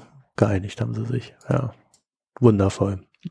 Wundervoll, 587 Millionen Strafe dafür, dass sie irgendwie 10 Milliarden gewaschen haben. Ja, das ist die Nummer, die wir in der alten Folge mal hatten mit diesen äh, Spiegelgeschäften aus Russland, wo wir versucht haben zu verstehen, was die da eigentlich genau gemacht haben, aber nie so richtig dahinter gekommen sind. Ähm, also gut, wir haben eine Vermutung, aber ob es dann wirklich ganz genauso gelaufen ist, äh, wissen wir bis heute noch nicht. Wir könnten es jetzt wahrscheinlich rausfinden, ne? weil die FCA, äh, wenn die da eine Untersuchung eingestellt hat, obwohl FCA ist ja britisch, da weiß ich nicht, ob das genauso öffentlich ist wie in den USA. In den USA sind so Untersuchungen ja immer sehr, äh, sehr ja, öffentlich. also der Vergleich, diese 587, äh, die teilen sich ja auf in 190 Millionen für die FCA, also die britische Finanzaufsicht, und 397 an die New Yorker Finanzbehörde, die DFS. Das Mhm. heißt, bei der DFS könnten wir ja mal gucken, ob es da Unterlagen dazu gibt. Ja, und es ist noch nicht abgeschlossen. Ne? Wobei Also ich halt immer auch- nur die SEC-Unterlagen kenne, die extrem öffentlich sind und bei der DFS weiß ich es nicht. Da weiß ich es auch nicht. Bei der FCA hatte ich mal Unterlagen gesehen, ähm, also, aber das war kaum mehr als eine Pressemitteilung. Also da wüsste ich auch nicht, dass das so detailliert ist. Ja. Ähm, dass die, dass die DFS da was macht, äh, ist mir auch äh, So relativ andere ist der, neu. der Fall an sich, der wird noch von weiteren Behörden untersucht. Ne? Also das Ganze ist jetzt mal mit den mit den Finanzaufsichtsbehörden geklärt. Aber äh, die, das Justizministerium in den USA macht noch weiter. Ich glaube, in Deutschland ist der Fall auch noch nicht abgeschlossen, oder? Ah, doch, na, doch da gab es eine kleine Ja, also das. In das, Russland ist er ja auch abgeschlossen, ne? Das hatten wir, glaube ich, ne? Das war ja diese alberne Strafe da irgendwie, ne? Von 50.000 Euro oder sowas, ne? Nee, nee, ich weiß es nicht mehr, wie viel es waren. Es waren, es war aber ein Witz und äh, also, äh, naja, da haben wir uns ja damals schon drüber ausgelassen. Also die, äh, die sind bei der Deutschen Bank, glaube ich, gerade ganz fleißig dabei, ihre ganzen Prozesse zum Abschluss zu bringen, zumindest die großen die ja dann auch immer wieder in der Öffentlichkeit stehen, um damit sie dann vielleicht ab nächstem Jahr mal wieder mit guten Zahlen glänzen. Also so sieht es gerade für mhm. mich aus. Zumindest ja, ist das ja, Tempo der Abschlüsse Sachen. erstaunlich hoch. Ja. Ja, so wahnsinnig viel ist da jetzt nicht mehr offen, ne? Äh, die die Libor-Geschichten, die Gold-Geschichten. Prozesse am Laufen gehabt. Also ja, das war aber große Wegmacher. Ja, aber die kleinen, meinst du, da kommt noch irgendwas? Also, wenn ich es richtig im Kopf habe, sind die ganzen Libor-Geschichten abgeschlossen, die Goldmanipulation ist abgeschlossen, äh, die Devisenkurs-Fixing-Geschichten sind abgeschlossen, die Russland-Nummer ist abgeschlossen, äh, Kirche ist abgeschlossen. Ja, das meine ich ja. Die Medien, die medienwirksamen Geschichten werden abgeschlossen. Das ist eine ganz interessante Strategie. Aber mit so, mit so einer Stadt wie Pforzheim haben sie sich, glaube ich, immer noch nicht geeinigt. Also ja. es sind halt äh, so die kleinen Sachen, wo man dann als große Bank die Leute auch mal so am, am langen Arm verfaulen lassen kann oder verhungern lassen kann. Die werden halt nicht gesettelt. Mhm. Ist eine kluge Strategie, finde ich aber so im Kern nicht gut. Ja, wobei die Frage, also diese, gut, wir sind wie ein paar tausend Verfahren, da bekommt man ja einen ganz großen Teil auch nicht von mit, aber ich glaube, in diesen ähm, in diesen komischen Swap-Geschäften, die sie dann teilweise zur Finanzierung äh, der Städte gemacht haben, äh, da steckt ein geringeres Risiko einfach auch wirklich drin. Also ich ähm, das erstens ist das Risiko, das zu verlieren für die Deutsche Bank, glaube ich, äh, deutlich geringer als bei den großen Dingern, weil das war ja sehr klar, also diese Russland-Geschichte war klar, dass sie dafür bezahlen müssen. Da geht ja gar kein, da geht ja gar kein Weg dran vorbei. Das war ganz, off ganz offensichtlich Geldwäsche und da gab es ja keine, keine Verteidigungsstrategie. Die mussten sich halt irgendwie einigen. Bei den US-Hypotheken, bei Libor und bei Gold und so, das war halt alles ganz offensichtliche Manipulation. Und die Ausrede, das haben die anderen auch alle gemacht, äh, die zog halt nicht mehr. Die hat halt vielleicht vor zehn Jahren gezogen. Ähm, aber äh, nach der Finanzkrise kommst du halt mit der Ausrede nicht mehr durch und da müssen, war halt klar, dass sie bezahlen müssen. Aber bei diesen Swap-Geschäften, äh, das, das hat ja auch nicht nur die Bank gemacht, aber da gibt's einige Verfahren, wo die Städte ihr Geld nicht bekommen haben. Also das, da sehe ich das nicht so, äh, so klar, dass die Deutsche Bank überhaupt was bezahlen muss. Also das, das kann schon gut sein, dass es den ganzen anderen ja, Verfahren das, nicht mehr so wahnsinnig doch. viel an aber, Geld. Aber ja. das meine ich ja am Ende auch. Ja, also da, du hast halt gegen kleinere, in kleineren Verfahren hast du als große, ba große Bank mit diesen äh, komplizierten Verträgen, die auch, ähm, also von denen wir ja teilweise wissen, dass sie bis zu 90.000 Seiten lang waren. Ja, das ist bei der Deutschen Bank jetzt nicht, das waren damals so Lehman-Verträge. Also da wissen wir, dass die Banken extrem gut abgesichert sind. Das macht das Geschäft, was sie damals abgeschlossen haben, aber nicht zu einem lauteren Geschäft. Im Gegenteil. Also du kannst dich ja rechtlich absichern und trotzdem ein unlauteres Geschäft machen. Und, und äh, gerade bei diesen Geschichten sehe ich das durchaus so. Und da, aber wir reden ja bei der Deutschen Bank auch immer darüber, dass uns erzählt wird, da gibt es einen Kulturwandel und so weiter. Da könnte man halt mal zeigen, dass man einen Kulturwandel macht, indem man nämlich hergeht so ein Ding settelt ohne Anerkennung einer, äh, ohne Anerkenntnis einer Schuld und beginnt anders zu agieren als Bank. Wenn man sich aber heute noch hinstellt und sagt, ja, rechtlich sind wir da auf der sicheren Seite, dann ist es für mich als von außen betrachtet, und da müssen wir ja auch immer hier äh, die Verbraucherperspektive einnehmen, dann ist, äh, dann spricht das nicht für diesen Kulturwandel. Dann werden wir mhm. die, diese Bank in zehn Jahren bei der nächsten Finanzkrise halt wieder mit solchen Geschäften äh, verschiedenster Couleur dastehen sehen. Ja. Ich weiß es nicht. Also ich glaube nicht, dass sie so Geschäfte jetzt noch machen. Es kann nicht sein, dass äh, wenn sie die äh, ja aus den ganzen Klagen glimpflich rauskommen, ähm, die intern dann wieder eine Risikoanalyse machen der Geschichten und äh, das dann einfach weiterverkaufen. Das kann ja schon gut sein, weil dann haben sie möglicherweise auch ja, noch den Rückenwind. Es geht ja nicht immer dass um das einzelne Geschäft, dass das dann eins zu eins weitergemacht wird, sondern es geht ja um die generelle Art und Weise, wie man im Markt agiert als Bank. Und ja. äh, wie gesagt, ich habe ja vorhin, äh, wir haben ja da, ich habe vorhin darauf referiert, dass da dieser Kulturwandel aufge, äh, äh, ja verkündet wurde.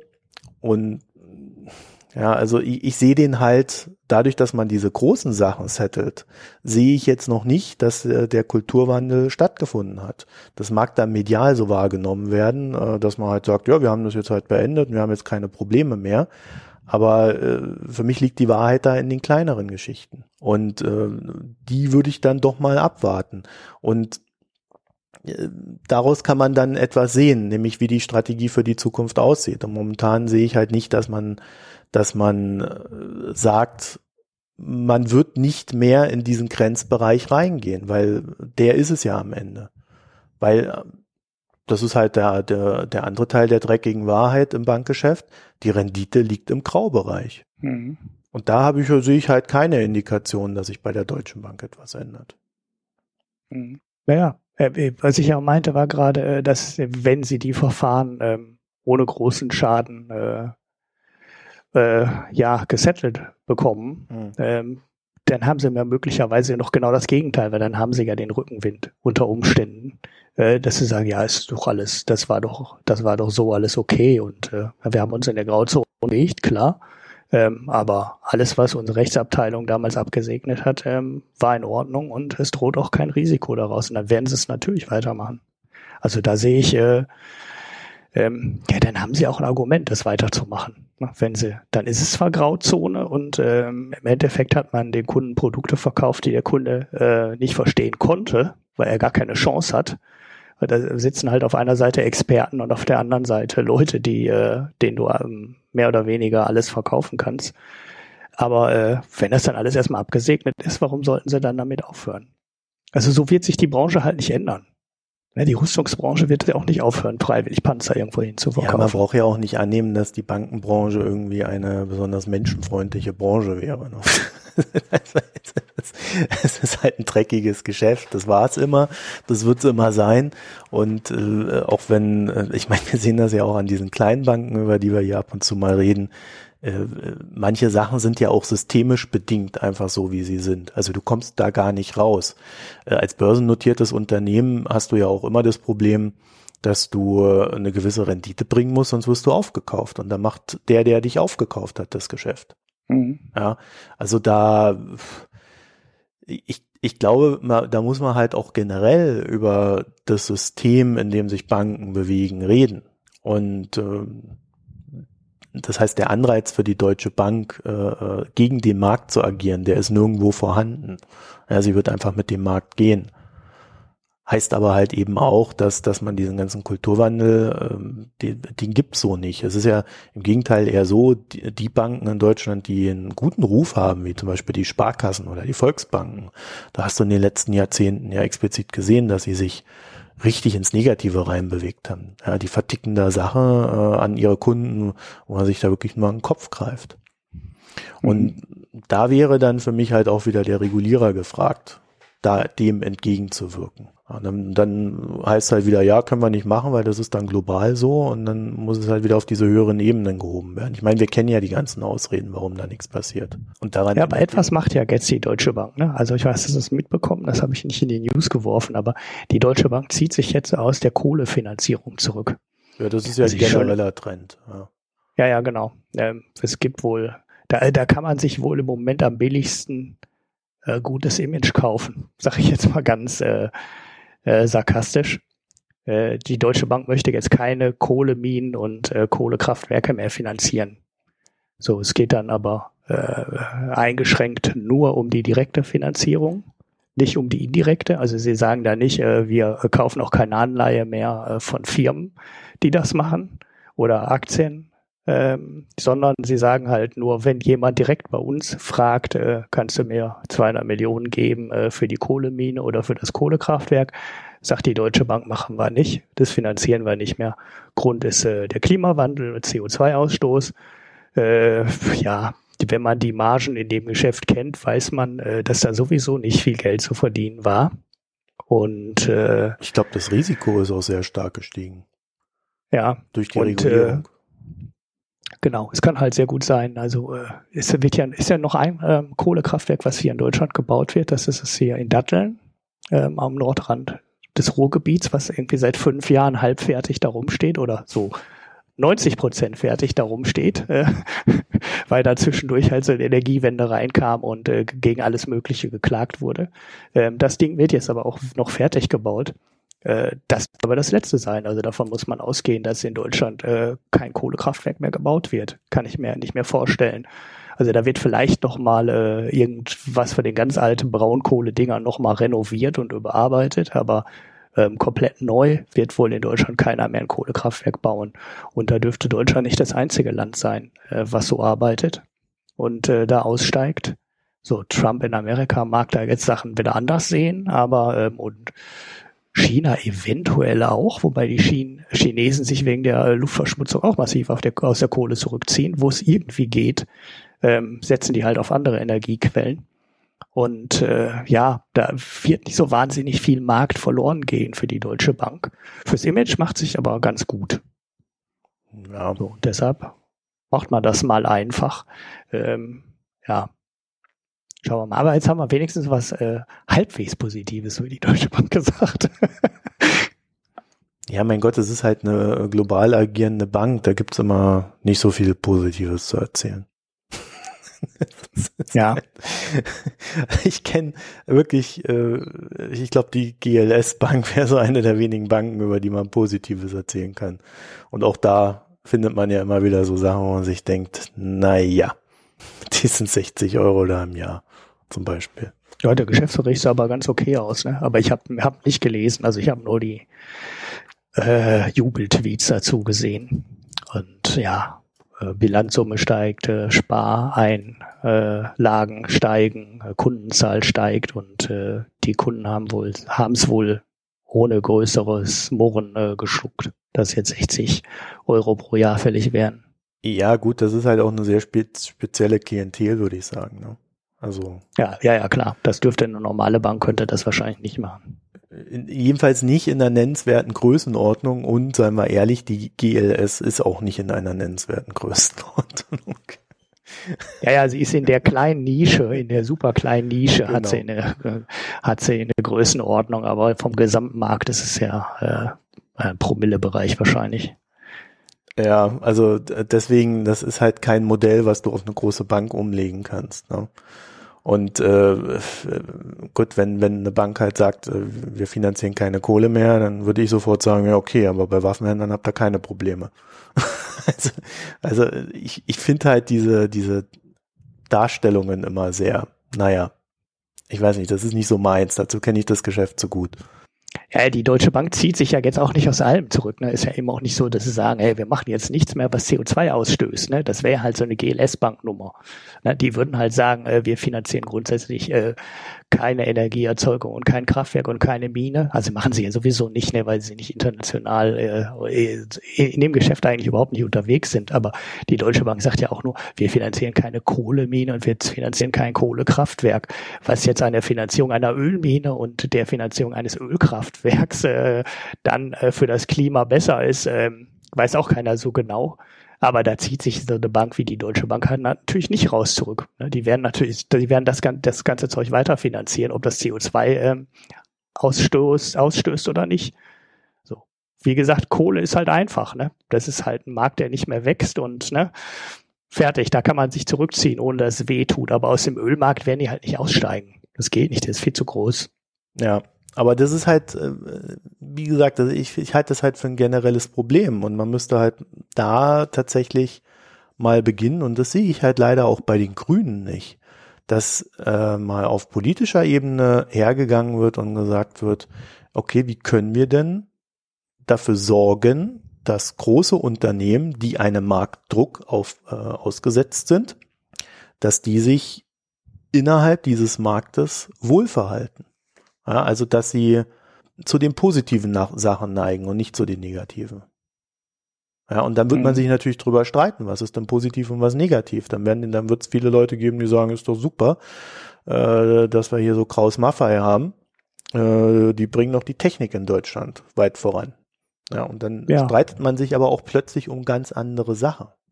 Ja, das ist äh, eins der großen Probleme im Geldgeschäft. Das ist ja eins meiner Lieblingsthemen oder in dem ganzen Finanzgeschäft ist eigentlich, dass die Leute, also die privaten Leute, zu wenig Einfluss haben auf das, was da passiert. Ja, die gehen halt einfach zu einer Bank, haben da ein Girokonto und denen ist das egal, was die Bank am Ende mit dem Geld treibt und was die Bank macht. Das ist eins der großen Probleme, dass die Leute nicht direkt äh, über ihr, ihr Erspartes ähm, verfügen und nicht den direkten Zugriff haben auf das Geld, sondern das immer in eine Lebensversicherung einzahlen oder in Fonds einzahlen ähm, oder von der Bank verwalten lassen und sich da nicht selber drum kümmern. Und das, äh, ja, und die Bank macht dann halt dann damit, was sie für richtig hält. Und nicht das, was der Kunde am Ende für richtig hält, aber ja gut, äh, der die Kunde Bank macht ja auch nicht, die geht ja auch nicht her und sagt, ich mache jetzt was Böses, sondern die Bank geht ja her und sagt, ich mache jetzt Rendite. Und ich bin renditeorientiert. Und ich, meine Leute, meine Kunden erwarten Rendite. Also muss ich irgendwas tun, wo möglichst viel bei rauskommt. So, und das sind natürlich, es sind halt meistens dann äh, diese asozialen Sachen, die das meiste Geld bringen. Hm. Ja, Öl bohren, Erdgas. Ja, bei, bei der Erdgasbohrung entsteht Methan, das ist 30 mal krasser als CO2 und alle solche Sachen da, da muss halt irgend, irgendwas passieren. Aber wie gesagt, wenn du das politisch nicht hast, also wenn du nicht mal auf der politischen Ebene angefangen hast, darüber zu diskutieren, wie du äh, Anreizsysteme veränderst, dann kannst du nicht vom Markt erwarten, dass es sie geben wird, diese Änderung. Hm. Sondern äh, dann ist der Markt halt immer so ein Gemisch aus, wie stehe ich als Unternehmen gut da? Also eine der positiveren Entwicklungen ist ja dann äh, in der Hinsicht tatsächlich, dass es noch so eine Art Nachhaltigkeitsbericht in großen Firmen gibt, in dem sie zumindest versuchen irgendwie darzustellen, dass sie dann doch nicht so schlecht sind. Ja, also dass sie auch etwas Gutes tun und irgendwohin Geld spenden und irgendwelche positiven Projekte fördern. Ja, das also ich meine, früher hat man halt Bäume gepflanzt, heute äh, macht man andere Geschichten. Und äh, das, das muss man dann in diesem Sinne noch als positiv sehen. Das ist aber, wenn du dann natürlich guckst, der, das Gros des Marktes führt zu einer eher negativen Entwicklung. Also das reine Gucken auf Rendite hat natürlich dann auch wieder eine Rückkopplung auf die Gesellschaft, selbst wenn du die, äh, die wirtschaftlichen und die äh, Umweltschäden mal außen vor lässt, hat das halt auch eine Rückkopplung auf das Denken der Menschen und auf das politische Denken. Irgendwo muss es irgendwie woanders anfangen als beim Markt. Ja, deswegen, also mhm. wir haben jetzt sehr viel über die Deutsche Bank geredet. Ich, will der da im Kern, glaube ich, muss, kann man halt sagen, ja, sie tun da schlechte Dinge, aber eigentlich können sie nichts dafür, dass sie die tun. Außer bei den Sachen, die offensichtlich Betrug waren. Und äh, den hätten sie schon damals nicht tun dürfen. Und da stimmt auch die Renditerechnung nicht. Also die, die Deutsche Bank hat ja in, in diesen, in diesen, äh, wie heißt das, an diesem Zockerbereich da, Investmentbanking, haben sie ja eine Rendite, die unter aller Sau ist, wenn man jetzt so dann die, die Schäden, äh, die, oder die, die Strafgelder im Nachhinein berechnet. Ja, die war vorher auch schon nicht toll. Das muss man noch dazu ja. sagen. Das ist ja eins der total absurden Geschichten, ähm, dass in dem Investmentbanking-Bereich ähm, ziemlich viel Geld äh, an die Investmentbanker abfließen. Wir haben ja nicht immer äh, so viel über Boni gejammert. Ähm, sondern das ist ja ein ganz relevantes Thema, also auch für die Bank. Ne? Nicht nur, dass sich die Investmentbanker da teilweise eine goldene Nase verdienen, sondern das ist für die Bank selber auch ähm, ein extremer Kostenfaktor. Ja. Und da musst du die Strafen gar nicht groß reinnehmen, äh, also die äh, ganzen großen Strafen mit reinnehmen. Es reicht eigentlich so ein normaler Wirtschaftszyklus, wo die Investmentbanker ähm, ja halt fünf, sechs, sieben, acht Jahre gute Geschäfte reinbringen, die Bank auch ein bisschen Geld verdient, aber eigentlich mehr Geld an die Investmentbanker geht als an die Bank. Und dann kommt die, äh, dann kommt die nächste Rezession. Und dann muss sie jede Menge von den Krediten und dem spekulativen Kram, äh, den die da angelegt haben oder vermittelt haben oder äh, abgeschlossen haben, ähm, abgeschrieben werden. Und das führt dann äh, schon ganz ohne irgendwelche juristischen Probleme dazu, dass dann in den ein, zwei Jahren Rezession ähm, verdammt viel von dem Geld, was vorher an die Banken äh, an Gewinn geflossen ist, in den zwei Jahren wieder äh, sich komplett in Luft auflöst. Und die einzigen, die über den gesamten Wirtschaftszyklus von äh, Aufschwung und Abschwung profitiert haben, sind die Investmentbanker, denn die haben acht Jahre äh, Fixgehalt gekriegt und äh, fette Boni und zwei Jahre haben sie dann Fixgehalt gekriegt.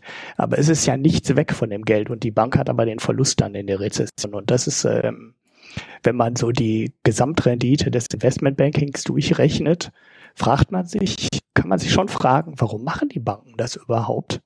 Ähm, aber das ist halt diese kurzfristige Denke. Ne? So Vorstandschefs äh, ja, denken halt nicht an die nächste Rezession. Die wissen sowieso, da fliege ich raus, weil die ganzen Probleme dann aufpoppen. Ja, also die Vorstände ähm, auch von diesem Boni-System damals so profitiert haben und äh, teilweise heute noch tun. Und um da jetzt, äh, weil wir jetzt so viel über die Deutsche Bank geredet haben, machen wir es machen wir es mal äh, rund. Bei der Deutschen Bank haben sie jetzt erstmal über, auf ihre Boni verzichtet im oberen Management und im unteren oder mittleren Management sollen sie gekürzt werden, glaube ich, so war's. Sieht halt auch erstmal wieder gut aus, ist, glaube ich, aufgrund der, der Sachlage auch angebracht. Äh, es sieht halt auch scheiße aus, wenn du da irgendwie anderthalb Milliarden Verlust machst und dann noch Boni kriegst. ich glaub, das, ja. das ist immer ein bisschen schwer da darstellbar. Also ähm, ja, man, man kann halt sagen, da wird schon aufgeräumt. Aber die, die, die Grundstruktur, also äh, ich glaube, an dieser Grundstruktur hat sich im Bankensektor auch nicht viel geändert. Also bei, bei allen großen Banken hast du immer noch diese Boni-Systeme, die, also ich würde die halt mal auf zehn Jahre machen, ja, und dann äh, mit einer Renditeentwicklung koppeln. Hm. Ja, du müsstest den gesamten äh, Wirtschaftszyklus drin haben. Das wäre schon mal das Entscheidende, was man ja. da reinpacken könnte. Dass du äh, das nicht über ähm, also auch wenn es über fünf Jahre machst oder über drei Jahre machst, das ist alles noch viel zu kurzfristig. Weißt du, es ist ja so, wenn ich im Handel, im Börsenhandel schon weiß, okay, am Jahresende ist eine Börsenrallye zu erwarten, weil nochmal alle ihre Kurse hochziehen von den Aktien und die sie im Depot haben. Und zwar alle, weil alle das gleiche Interesse haben. Das heißt, ein ganzer mhm. Markt weiß, ich kriege am Ende des Jahres meine Boni, also pushe ich nochmal hoch, was ich hochziehen will oder wenn ich ein Scheißjahr hatte, dann hau ich raus, was äh, mit Verlusten raus, was rauszuhauen ist, oder, oder drück die noch niedriger, damit sie da nächstes Jahr eine höhere Rendite erzielen. Und alles solche Geschichten. Und wenn ich äh, als äh, aus dem Markt heraus sowas schon weiß, dann ist völlig klar, dass das System an, in, in dem Moment nicht funktionieren kann. Das ist rein, also da läuft was schief. Da sind die Anreize komplett falsch. Und es haben halt alle gewusst, es haben halt alle davon profitiert, und zwar durch die Bank weg. Haha, Wortspiel. Aber es hat sich auch nicht wirklich etwas geändert daran. Und das ist das Problem. Also wir werden, wir werden in der nächsten Finanzkrise wieder das Ding haben, dass da wieder diese Boni geflossen sind. Dann halt für andere Sachen als Hypothekenanleihen, weil jede Krise hat ja ihr eigenes Instrument. aber äh, am, am Grundsatz, an, an dem muss man halt ran. So, jetzt haben wir aber ganz schön lang darüber geredet. Ja, aber wir haben sonst immer so viel über Trump geredet, dann können wir heute auch mal wieder über äh, Banken reden? die Banken reden. Super. ja, es wird nicht besser hier. Wenn du die GLS-Bank äh, übrigens einsortieren willst von der Größe, ich ja. habe ja gerade mal die Liste der größten Sparkassen in Deutschland rausgesucht, da wäre die GLS-Bank irgendwo so auf Platz 45, 47, 48, so mit der Sparkasse Duisburg oder Sparkasse Vorderpfalz oder Kreissparkasse Biberach, so irgendwie in der Größenordnung würden die liegen von der Bilanzsumme. Also da sieht man schon, äh, wie klein die Nische ähm, noch ist, wenn die in der Größenordnung. Wollen wir aber doch noch darauf hinweisen, dass uns durchaus bewusst ist, dass es eine Genossenschaftsbank ist. Ja, ja, ich habe äh, nur keine Liste der Genossenschaftsbanken auf die Stelle gefunden, aber die Liste der Sparkassen habe ich, ich halt schnell auch gefunden. nur erwähnen, nicht, dass dann wieder ja. heißt, das ist doch eine Genossenschaftsbank. Da müsste man mal gucken, ob es da ähnlich aussieht. Aber bei der Sparkasse weiß ich, dass es die Liste jedes Jahr gibt. Deshalb habe ich da gerade kurz nachgegoogelt. Wir wissen jetzt, dass äh, die GLS, wenn man mehr Banken in diese Liste reinpackt, also Genossenschaftsbanken und Privatbanken, dann wäre sie noch viel tiefer. Mhm. Na, also, naja. Okay. Haben wir noch News? Haben wir noch News? Wir, wir haben jede Menge, ne? Aber ja. wie viel haben wir jetzt? Stunde? Ja, anderthalb, so in die Richtung. Oh, dann machen wir keine News mehr. Dann Oder? erfreuen wir nämlich durch. den Thomas und, und hören heute auf. Heute, heute früh auf. Nach anderthalb Stunden, ja. Was man so früh nennt, ne? Ja, äh, naja, wie, wie, wie auch immer. Kommen, kommen wir doch zu den angenehmen Sachen des Lebens, zum Pix. Hast du Pix? Ja, soll ich mal wieder einen Podcast picken? Ähm, nee, ich habe schon gesehen und mir gedacht, ey, du hörst auch die ganze Zeit das Gleiche und pickst es dann jede Woche, oder? nee, das stimmt doch gar nicht. Habe ich Freakonomics schon mal gepickt? Ja, ich bin ja ich weiß mal- es nicht, ich ja. glaube nicht. Nicht? Ähm, Also ich zumindest erwähnt haben wir die schon mal, oder? okay, dann, dann pick ich die nicht. Dann pick ich, ähm, Das ist mal die gleiche Diskussion. Ich will dir das ja jedes Mal wegnehmen. nee, dann pick ich eben ähm, einen anderen Podcast. den Oh. vom Standard. Ähm, ja, den hatte ich ja schon mal reingeworfen, aber da habe ich irgendwas anderes dann gepickt. Der Standard Ähm, oder die Standard? Genau. Nein, der Standard AT, österreichische Zeitung. Ja, ja, die haben ja ähm, auch eine, F- äh, eine äh, die Standard. Das gehört ja auch dazu. Ach, echt? Das ist die Das muss ich. Also ich kenne nur, ja, also ich kenne nur der Stand. Ach so, die haben so ein, so ein, äh, ist das eine eigene Zeitung? Nein, das ist so eine Beilage, ne, oder? Eine Nee, Rubrik. eigene Zeitung ist das nicht, aber die haben ein eigenes äh, Internetangebot. Ja, ja, das habe ich schon mal gesehen. Ah, ich weiß aber, wusste aber nie, wie das zusammenhängt. Ja, irgendwie. Ja, auf jeden Fall ähm, sitzt da in der Wirtschaftsredaktion äh, äh, der Herr A. Sator auf Twitter. Ähm, ich glaube, er heißt Andreas mit Vornamen. Der ist ja Journalist, äh, arbeitet da im Wirtschaftsteil der Zeitung rum und der macht seit kurzem ähm, aus manchen Interviews, die er macht, aus denen er dann einen Artikel macht, ähm, die schneidet er dann auch mit und veröffentlicht die als Podcast. Das waren bisher drei Teile, wenn ich es richtig gesehen habe. Ähm, ja, Soundqualität ist so, wie man sich das ungefähr vorstellt, wenn man so einen Recorder auf den Tisch legt und einfach mit dem anderen dann spricht. Ähm, aber der dritte Teil ist äh, mal richtig interessant. Ähm, da könnte man jetzt auch wieder so eine Trump-Wende zu hinkriegen. Da spricht er mit dem äh, Wirtschaftsnobelpreisträger. Trump, das ist ja. Kann nichts dafür. Da, nein, das Thema finde ich total interessant, aber ist egal. Ähm, da geht es mit der, um den Wirtschaftsnobelpreisträger ähm, Heckman, James Heckman. Der hat, äh, der hat sich halt mit so ein, äh, mit, mit Gleichheit, ähm, ja, und so ein paar Dingen beschäftigt. Äh, ich will jetzt nicht den ganzen Podcast zusammenfassen. Ja, der, ähm, also äh, Gott. ja, wie man, ähm, also der hat, der hat sich mit mehreren von diesen Gerechtigkeits- und ähm, Gleichheitsfragen beschäftigt, aber die interessante, wo es jetzt in dem Interview auch drum geht, ist äh, die Chance, äh, die Frage, wie man äh, Chancengerechtigkeit für Kinder herstellen kann. Und da hat er zum Beispiel halt ganz viele Untersuchungen gemacht, ähm, wann denn welche Maßnahmen was bringen. Äh, das ist zum Beispiel einer seiner Erkenntnisse, dass ähm, im Gegensatz zu äh, den Aussagen, die heute viele machen, ähm, dass es erst in der Schule anfängt, äh, die oder die Chancengleichheit in der Schule hergestellt werden muss, dass es schon ähm, zeitlich viel früher äh, stattfinden muss. Also eigentlich muss man schon viel früher anfangen, ähm, gezielt die Kinder zu fördern.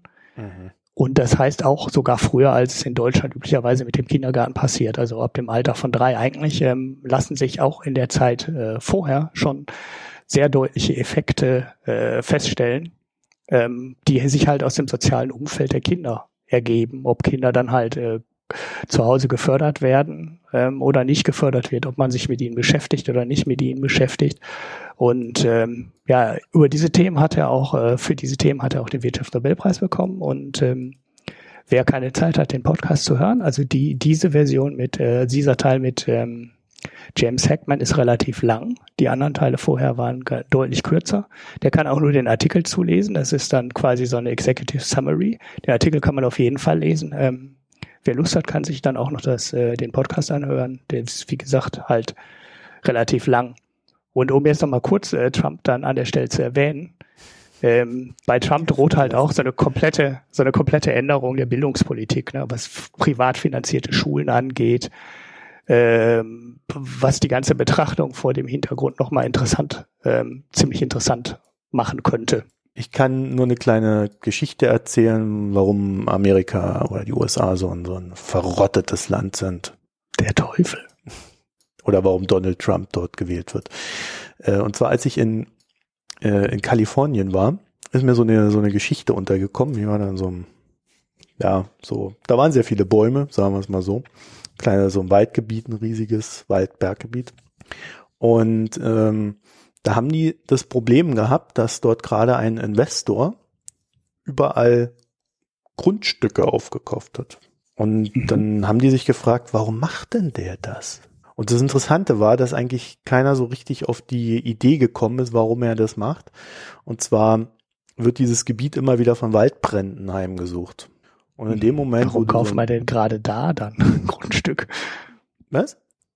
Da will ich ja gerade eben kein Grundstück kaufen. Ja, doch, ich schon. Wenn ich viel Geld hätte, äh, würde ich das auch so machen wie der. Das wäre ein ziemlich dreckiges Geschäft. Wenn du nämlich an strategisch interessanten Punkten dir dann überall die Grundstücke aufkaufst und nicht nur eins, sondern mehrere an verschiedenen Positionen, so dass du äh, mit deinen Grundstücken und auch den Häusern, die dann draufstehen, quasi auch immer dem Waldbrandgebiet äh, immer etwas entgegenzusetzen hast, wo gerade kein Waldbrand ist, dann kannst du dann nämlich zu wesentlich höheren Preisen äh, oder zu wesentlich höheren Mietpreisen dann an die Opfer von Waldbränden diese neuen Sachen, äh, diese Grundstücke dann wieder verticken. Mhm. Und wenn du dann auch noch viel aufkaufst, nämlich so, dass du vielleicht ein Grund, gewisses Monopol in, in manchen Bereichen hast, dann kannst du damit richtig viel Rendite rausholen. Mhm. Ja, warum kommst du denn nicht auf so Ideen? ich habe so Ideen im Kopf. Ich entscheide mich im Regelfall immer gegen diese Ideen. Oh. ich habe 2000 noch mal die Idee gehabt, hier die äh, Chinesen anzuheuern, um virtuelles Gold zu farmen und alles solche Sachen. Also viel, was heute Standard ist, hatte ich auch als Idee. Ja, man muss ja irgendwo äh, sich dafür entscheiden im Leben, wie man leben will. Gutes Karma oder schlechtes Karma? Ja. Schlechtes Karma ist gerade groß im Kommen, ne? Ja. Ja. Irgendwer ruft dir wieder an. Hast du denn Bier getrunken? Ja, natürlich habe ich Bier getrunken. Ich trinke ja quasi immer Bier, aber ich habe kein Spannendes. Außerdem dachte ich äh, nach dem äh, Rochefort von letzter Woche, diesem grandiosen belgischen Bier, ähm, da kommt nichts mehr. Muss das mal eine Woche, müsst ihr das mal sagen lassen. Ihr seid ja jetzt auch alle noch damit beschäftigt, das Bier irgendwo zu besorgen. Ähm, lasst es quer um die Welt fliegen, äh, weil ihr das unbedingt auch mal trinken wollt. Aber ähm, nichts Neues Berichtenswertes. Was ich ganz lustig fand, ich habe ja, ähm, ich glaube, du hast diesen ähm, diese Kritiken von Beer Advocate auch in die Show Notes geworfen, ne, weil ja. die Brauerei keine äh, keine eigene Webseite hat, also die dieses Kloster ja. da. Ich habe zumindest nichts gefunden. Ähm, das da in der Beschreibung. Ich hatte ja äh, Fruchtbrot gesagt. Das war so der erste Eindruck, den ich hatte. Ähm, interessant, äh, flüssiges Fruchtbrot. Ähm, interessanterweise standen äh, genauso Sachen dann bei dem Beer Advocate auch drin. Da meinte einer sogar, das wird schmecken wie Rumtopf. Fand ich eine interessante Beschreibung für ein Bier. Schmeckt wie Rumtopf. Hm. Ja, ja, mein Bier hat auf dieser Plattform übrigens nicht sehr gut abgeschnitten. Ich habe das dann gar nicht mehr verlinkt, um nicht als doof dazustehen. Irgendwie nur 3,5 gehabt von 5 Punkten. Oh. Ja. Es ist ja. aber, glaube ich, eine relativ normale Note, ne? Ja, halt Durchschnitt, ne? Ja. Ja, und ich habe, äh, weil, weil, weil mir das letzte Mal so gut geschmeckt hat da von dieser Riegele Biermanufaktur, habe ich mir äh, dann nochmal so ein Bier geholt. Simi, nee, Simco 3 heißt das. Mhm. Da steht drauf hopfiges Lebensglück. Oh, das ist dann wahrscheinlich wirklich hopfig. Ja, mir hat es überhaupt nicht geschmeckt. Ja, das ist, ja. Also, das so am Anfang schmeckt das ganz gut. Da ist irgendwie, das hat so, so Mango, Aprikose, Holunder äh, Geschmack. Also vom Aroma her. Aber mhm. äh, am Anfang, also ich habe den ersten Schluck, habe ich gedacht, ja, hm, und beim zweiten Schluck, das war, ja, ja, das ist wahr. Das war so das, äh, irgendwie, also erst habe ich mich wahrscheinlich so auf die Mango konzentriert, weil ich esse ja gerne Mango, aber äh, danach wurde es irgendwie bläh. Weil es wahrscheinlich so eins dieser nach dieser nachgehopften Biere. Hm.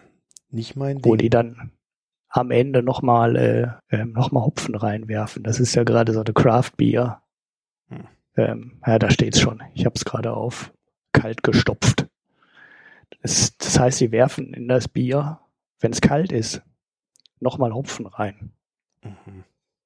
So, normalerweise wird das ja alles erhitzt, ne? also der Hopfen ist dann von Anfang an drin und dann kriegst du auch total viel äh, vom Hopfengeschmack auch raus, wenn du möchtest. Mhm. Der schmeckt aber natürlich anders, weil er dann durch die Hitzephase geht. So, und wenn du diesen Hopfengeschmack so rein haben willst, so diese Zitrus-Aromen äh, zum Beispiel haben willst, also stark haben willst, mhm. dann nimmst du den Hopfen und wirfst den nachträglich nochmal rein. Ne, in das kalte Bier. Der große Nachteil des Verfahrens ist, äh, du hast zwar mehr vom Hopfen drin, also nicht nur den Hopfenaroma, sondern auch diese ganzen zusätzlichen Aromen, die du dann da reinkriegen kannst über den Hopfen. Aber das ist unfassbar teuer, weil sich der Hopfen, äh, weil du viel mehr Hopfen dann brauchst, äh, als wenn du das brauchst, wenn du das vorher ins warme Bier hm. reinwirfst. Und deshalb macht das auch keiner der großen Hersteller. Deshalb ist das so eine reine Craft-Bier-Nummer. Das ist im großen Stil überhaupt nicht zu äh, bezahlen, wenn du da echten Hopfen kalt nochmal in das Bier reinwirfst. Hat sich auch nicht gelohnt. Ja, das denke ich an der Stelle relativ, äh, denke ich an der Stelle relativ häufig. Es gibt viele von diesen Bieren, ähm, wo äh, am Ende, wo du nur noch Hopfen schmeckst und äh, wo du dann auch schon, äh, sobald du auf der Website bist, li liest du danach und du siehst, ja, kalt, kalt nochmal Hopfen hm. nachträglich nochmal reingeworfen. Und äh, diese Biere sind dann sehr speziell. Ich glaube, die haben gerade auch so einen Hype, weil man sich da total ähm, mit abheben kann. Ne? Also wenn du sagst, das Bier schmeckt mir, ich bin der totale Bierfreak und das Bier schmeckt mir, dann trinken die normale Biertrinker und die sagen alle, das geht gar nicht. Ne? Kann man nicht trinken, schmeckt nur nach Hopfen und das ist kein Bier. Also das ist ähm, eine Distinktionsgeschichte. Ja? Dann macht genau, dann so du kannst dich darüber halt total abheben. Bierkenner äh, oder der Bierliebhaber, der sagt dann, ha, hm, ja, ich bin besser als der Mob. Ist mhm. einfach nur genau, Bier genau das meinte ich. Ja. Und okay. na gut, diese belgischen Biere, die ich dann trinke, die sind ja am Ende auch nicht anders. Ne? Also das sind ja auch sehr spezielle Biere. Aber ich kann mich halt darauf berufen. ich kann mich immer damit rausreden, dass es halt keine Geschichte ist, die sich jetzt irgendjemand neu ausgedacht hat, um äh, der totale Bierhipster zu werden, sondern die brauen das Zeug halt schon seit Jahrhunderten und äh, ähm, das macht das dann äh, von der Darstellung her ein bisschen anders. Ich bin auch ganz froh, dass ich nicht so Hipsterbiere trinke wie du immer. ja, was heißt Hipsterbiere? Ich habe bei dir dieses äh, Kraftbierregal und guck da halt immer wieder rein. Es gibt ja scheinbar auch einen Kraftbier-Shop hier in Oldenburg, dafür habe ich aber bisher keine Zeit gehabt. Und ähm, ja, so entdecke ich die halt ich gucke da jetzt auch nicht irgendwie im Internet äh, Stunde um Stunde, wo ist der neue heiße Scheiß, den ich hier dann, im Podcast erzählen kann. Naja, vielleicht läuft mir ja auch wieder mal ein normales Bier über den Weg. Genau. Die, die Zieh mal nach ja Köln, dann kannst du, dann kannst du die ganzen, äh, dann kannst du erstmal die ganzen Kölsch durchtrinken in Köln. Dann gibt es aber auch nicht ja, mehr so ich viele. kein Kölsch. Ich finde das, ähm, naja. Ah, hm, dann wird schwierig. nee, wieso? Da gibt es ja auch normales Bier in Köln. Es wird schon mal weniger ja. Kölsch getrunken. Hast du da nicht letztens drüber gejammert auf äh, Twitter? Nee, das war überall, wo ich gejammert habe, als die diese Deutschlandkarte gab, ne, wo ja nach Bundesländern äh, beschrieben wurde, was das Lieblingsbier ist. Und da war, tauchte dann Kölsch auf, mhm. Äh, auf Platz drei. Äh, weil in den meisten Bundesländern war halt überall Pilz auf Platz eins, logischerweise, bis auf Bayern, wo dann das Helle auf eins war und da kam Pilz, glaube ich, auf zwei.